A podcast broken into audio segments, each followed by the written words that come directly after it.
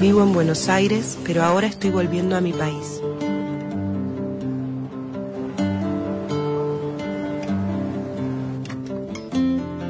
Empecé a ir con la cámara a visitar mujeres de otras generaciones.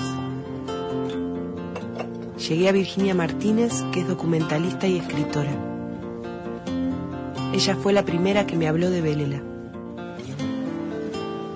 Virginia y Belela son de generaciones distintas, pero se sienten parte de la misma historia. Yo nací a la salida de la última dictadura militar y no siento esa pertenencia. Crecí con el fantasma de una memoria rota, de un relato inconcluso. ¿Y vos en esa época qué plan tenías para tu vida? Ah, sí, casarme, tener hijos, claro, sí. Como todas las Como mujeres. todas las mujeres. que pudiera decir que lo ofendimos, ni siquiera de palabras. Fue una ceremonia maravillosa. Yo me acuerdo que estaba vestida toda de blanco, además fui, estaba todo el cuerpo diplomático para saludar. Y entonces yo, atrevida, le dije, este presidente, yo soy de izquierda. Ah, qué suerte, mijita, muy bien. No tenía ni un cargo, se estaba divorciando del diplomático, o sea, todo era en contra de ella.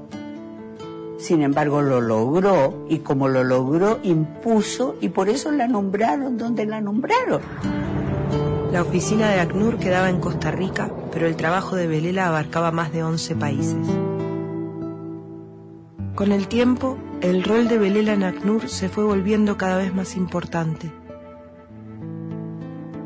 La intensidad de su trabajo y el compromiso de ayudar a la gente empezaron a llenar su vida.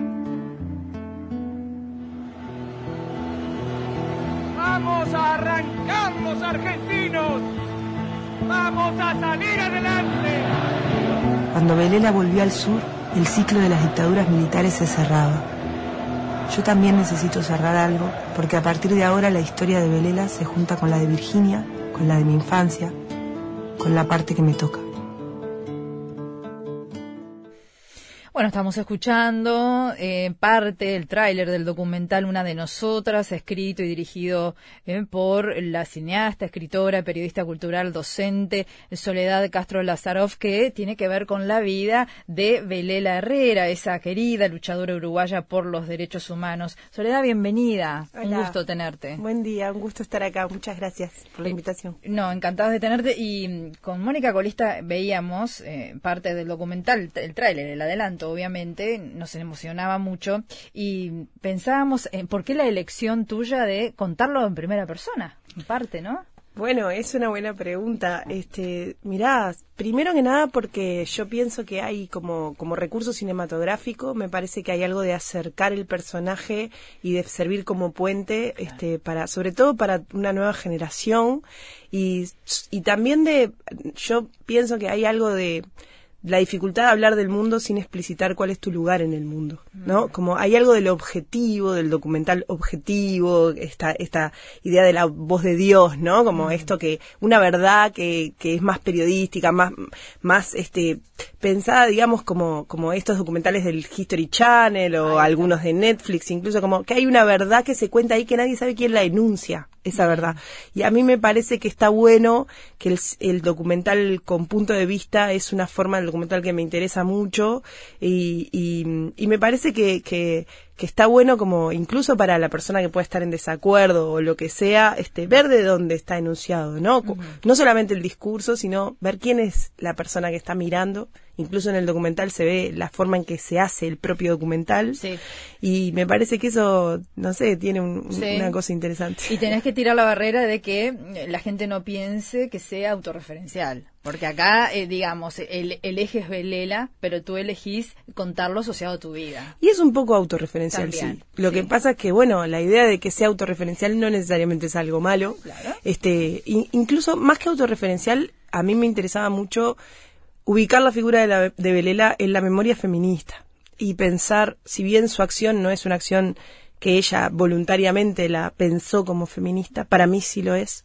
Y entonces ahí esas tres mujeres que estamos en el documental, no solamente estoy yo, también está Virginia, Virginia Martínez. Martínez, documentalista también, claro. Sí, y este y me parecía interesante contar esa continuidad porque la película de alguna manera es sobre Belela, pero también es sobre la idea de pertenecer a, a algo, este, y, y de la pertenencia política y cuál es la pertenencia política que, que podemos pensar como mujeres, como personas interesadas por el bien social y, y sobre todo también otra cosa que me parece re interesante que, que Belela que, que Belela se corrió de su lugar de clase para, para establecer ot- otro tipo de relación con el mundo y con las personas que estaban cerca de ella y que la necesitaban.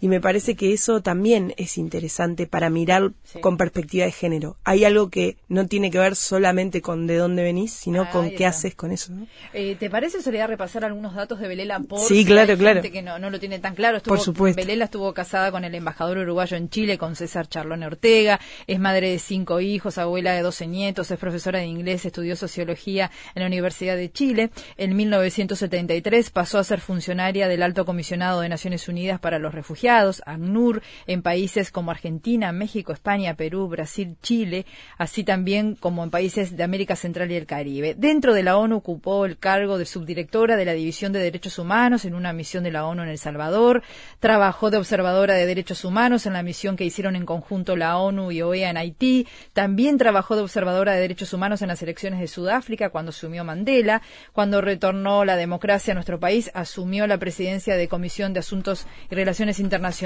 del Frente Amplio, integró antes la Comisión Nacional Pro Referéndum, bueno, y decir que en, en el 2005 el presidente Tabaré Vázquez la nombra vicecanciller del Uruguay junto a su par Reinaldo Gargano y agrego que jugó un rol fundamental para muchos uruguayos que en época de la dictadura salían de nuestro país buscando refugio y ella, eh, además de jugar un rol, se la jugó como persona, ¿no? Y con todo lo que eso significaba, implicaba recibir a gente perseguida política. Sí, to- totalmente. Este, ¿Verdad? es muy impresionante. Es muy impresionante. Su currículum. Sí. La película, por supuesto, que no cuenta toda su vida porque sería muy difícil, ¿no? Es una película de una hora y cuarto y hay uno. Yo te escuchaba y siempre te queda la sensación de que, bueno, deberías haber contado más. este, a veces uno prioriza, este, como, bueno, una, digamos, como una pincelada del personaje en la, en la, en el entendido de que, bueno, hay algo de acercar su vida que, Sí. que bueno, ¿no? Que, que, que tiene que ver con, con despertar también en, el- en las personas que ven la película esa curiosidad, ¿no? Por el personaje. Vamos a ver cómo sale. Sí, va a salir una de nosotras. Ya te digo que va a ser un éxito por, además, porque mm, a Belela yo creo que no hay nadie que no la quiera. Esa Sí. mujer de esa sensibilidad, de una dulzura. Bueno, como periodista me acerqué a ella eh, en muchísimos casos, en su rol de vicecanciller, pero también en determinado momento cuando en TV Ciudad hicimos un ciclo sobre, un programa sobre Salvador Allende, ahí nos recibió en su casa, puertas abiertas, generosidad. Entonces, eh, la pregunta a la que voy es, ¿cómo te acercas a ella? Vamos al inicio. ¿Cómo surge en, en vos la necesidad de plasmar esto? ¿Y cómo te acercas? ¿Cómo fue? ¿Fue casual o intencionalmente? Bueno, este, en realidad eh, los productores de la película, entre los que está, eh, este, al- hay algunos miembros de su familia también y otras personas, alguna productora argentina, Ivonne- Matilde Millanier, después Ivonne Ruoco también, César Charlone, Virginia Martínez, estaban pensando en hacer este proyecto y contar esta historia y bueno, estaban buscando también ellos mismos, este, pensaban que debía ser como una mujer eh, joven y tal vez feminista quien contara esta historia. Y bueno llegaron a mí por diferentes este, lugares digamos. Yo venía a hacer una serie que se llama Cero Drama venía de vivir en Buenos Aires muchos años vivía en Buenos Aires en ese momento. Eh, y bueno y me llamaron para armar el proyecto y en, en cuanto yo no la conocía a Belela este, siendo una persona, además eso, ¿no? Siendo una persona de izquierda, vinculada con la izquierda, yo no la conocía, no conocía su historia, y entonces en cuanto conocí su historia, me enamoré de su historia, me pareció increíble, me pareció que justamente, este, y, y bueno, y entró en mi vida, como pasa a veces con el cine y con el arte, entró en mi vida en el momento justo en el que yo estaba pensando en volverme a Uruguay, eh, pero tenía una yo milité muchos años en la Argentina y tenía, tengo un vínculo muy cercano con la militancia argentina y con el tenor de la militancia popular argentina y el movimiento social, y me costaba mucho volver a Uruguay, este, tenía como un montón de dudas con respecto a si iba a poder encontrar una sensibilidad en el Uruguay, una sensibilidad política que me identificara y en ese sentido conocer la historia de Lela, conocer a Virginia, estar con ellas, pensarlas, pensar en su memoria, verlas, interactuar, fue muy revelador para mí. Este, muy revelador porque me sentí muy orgullosa de las mujeres de mi país. Este, me sentí eso, me sentí que, que teníamos una historia invisibilizada para contar, para, y que tiene mucho que ver con la historia de América Latina, porque a mí me parece que la historia de Belela es una historia que abraza América Latina eh, y que de alguna manera sale de esa idea uruguaya de la excepcionalidad, ¿no? Como, bueno, nosotros no somos latinoamericanos o, no, o estamos lejos de eso. Y la historia de Belela es todo lo contrario, ¿no? Es como realmente to- cultural y, y, y, y, digamos, vivencialmente, ella se comprometió con la historia latinoamericana en- y además seguir su camino es hacer un viaje por América Latina, que fue lo que hicimos también este, para filmar la película. Entonces, como ju- llegó justito en un momento que en que si, si una está atravesada por la política, como es mi caso, este, también me conectó con mi país, me conectó con las mujeres de mi país y con pensar la cantidad enorme y, y la misma valoración que hace Belela de la cantidad enorme de, de la lucha invisible de tantas miles de mujeres en el continente, ¿no? Sí, Soledad, eh, me gustaría hablar ahora, ya vamos a ir a eso, al proceso creativo, como tú decías, viajaste por Costa Rica, El Salvador, eh, otros países, pero con todo esto en la mesa, con todos estos cargos que ocupó Belela, con estos roles que jugó tan fuertes hacia este, nuestras mujeres, nuestros hombres, nuestros niños, niñas, adolescentes también, porque les dio una mano a familias enteras. ¿Con cuál punto de vista, con cuál eje te quedaste? Porque eso lo tenés que definir al inicio, o se, discutió con el resto de la gente que te lo propuso. ¿Cómo fue? ¿Estudiaste mucho? Sí, Mm. este, estudié mucho, más bien, hay que estudiar mucho. Este, tuve la suerte de trabajar con Virginia Martínez en todo el, el camino, Una que es como una Virginia, garantía, claro. y, y además ella sale en la película explicándome un montón de cosas. Sí, o yo sea, quiero que me cuentes eso. es- después, ella, sí. ella sale, yo también filmé el proceso entre nosotras dos un poco, ¿no? Este, pero el eje básicamente también es un eje espacial, o sea, yo a mí me interesaba mucho esta mujer viajera eh, y bueno, a, a toda, digamos que toda su primera, la primera parte de la película tiene que ver con su pertenencia de clase, su vivencia como madre, su vivencia con Charlone y pensar qué era lo que, eso que dice ahí en el avance, ¿no? ¿Qué era lo que ella esperaba? Ella esperaba, este, ser una madre y una esposa y ta, ¿no? Sí, incluso y es una mina que, re- Sí. que, empieza su carrera política grande. Grande. No, brevemente, perdona que te interrumpa. Hay algunas frases que ustedes extraen en, el- en Twitter, lo vi, de definiciones de Belela como mamá me decía que lo que decía mi esposo era eso y nada más. No se discutía, ¿no? Te ilustra una época.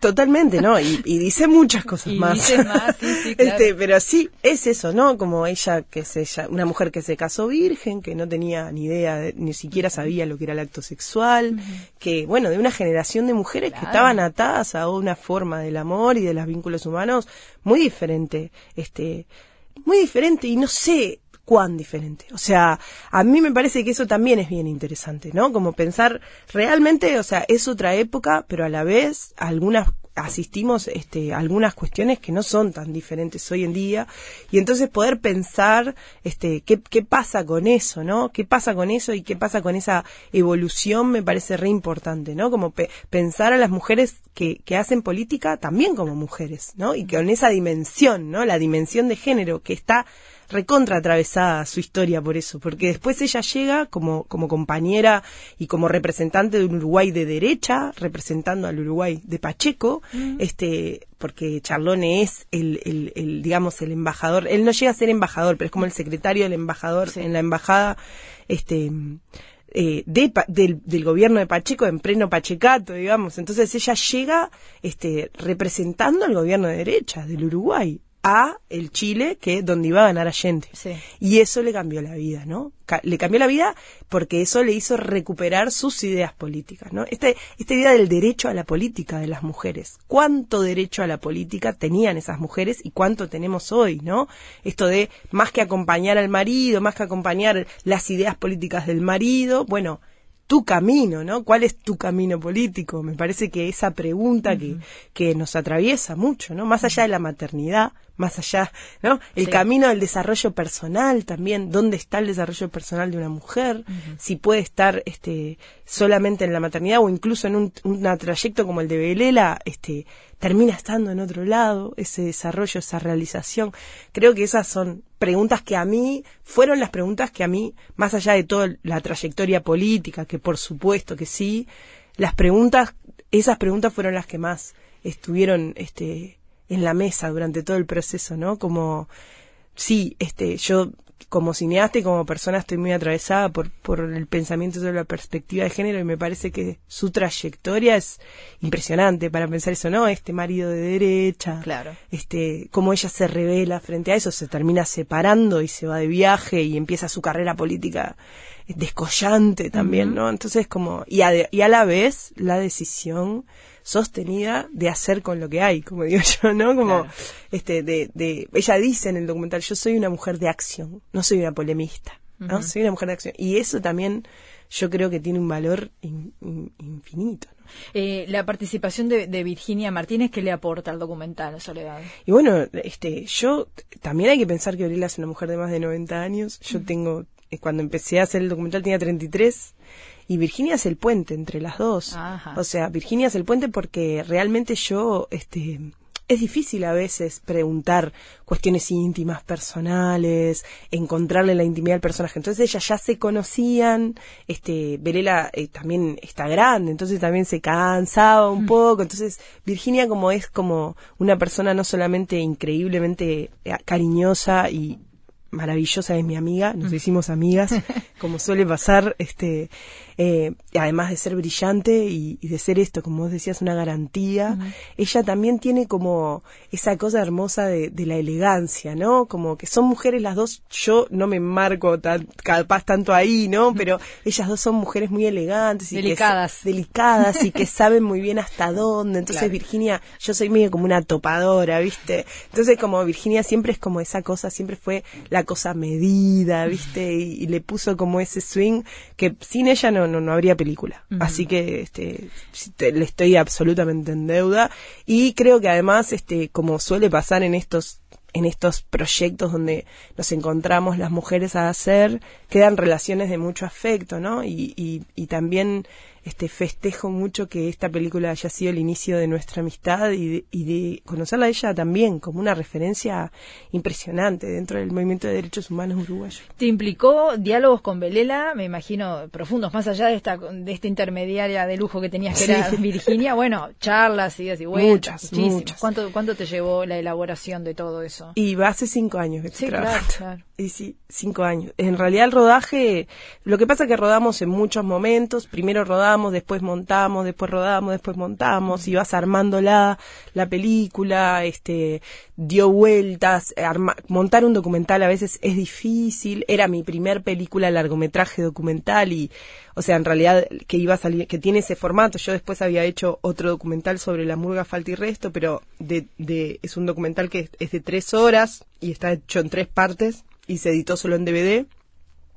Entonces como que me tenía que enfrentar a, a, bueno, a- al proceso de armar un documental y, y, y sin poder filmar la, algo que estuviera sucediendo en el presente. Porque es distinto como vos tenés que contar el pasado y no, est- no es distinto cuando vos filmás un documental sobre cosas que están sucediendo en ese momento. Ahí tenés que apelar a archivos, me Tener imagino. claro. archivo y también a ver qué filmás, cómo filmás, porque también a mí me interesaba mucho también que quedara en el registro de la película este cómo cómo se construye la memoria en América Latina, cuáles son los lugares, es- la película está llena de memoriales, de lugares, o sea, me, me interesaba también trazar un rastro de, bueno, de, de quiénes son las personas que construyen esa memoria y cómo está construida un poco, ¿no? Esa memoria, los museos, los lugares. Este, creo que eso también me interesaba mucho, entonces recorrimos muchos lugares y después de eso uno selecciona lo que funciona, lo que no funciona. También la vida de Belela es enorme, entonces aquello se bifurcaba en miles de caminos y había que encontrarle, a- después terminás como, bueno, diciendo, ta, cuando encontrás el eje de la película y entonces vas, metes un, en el medio también de la película falleció una de sus hijas, Ajá. eso también está ahí en la película y había que encontrar también cómo contar, lo que no fue nada fácil. Así que bueno, fue un Sí. desafío grande. Y además retratando la vida de la madre de un cineasta tan conocido como Charlone y de un productor como el otro Charlone, ¿no? También desafío eso, me imagino. Tremendo, tremendo, Pero bueno, sí. también este, me imagino que habrás charlado con, justamente con Charlone a, a la hora de, de- de evaluar cómo iban, si había Sí. conformidad y Sí, por supuesto. Sí. Sí. sí, Trabajamos juntos en el camino, este, con, con, con as- algunas, este, em, cosas en las que estábamos de acuerdo y algunas diferencias también.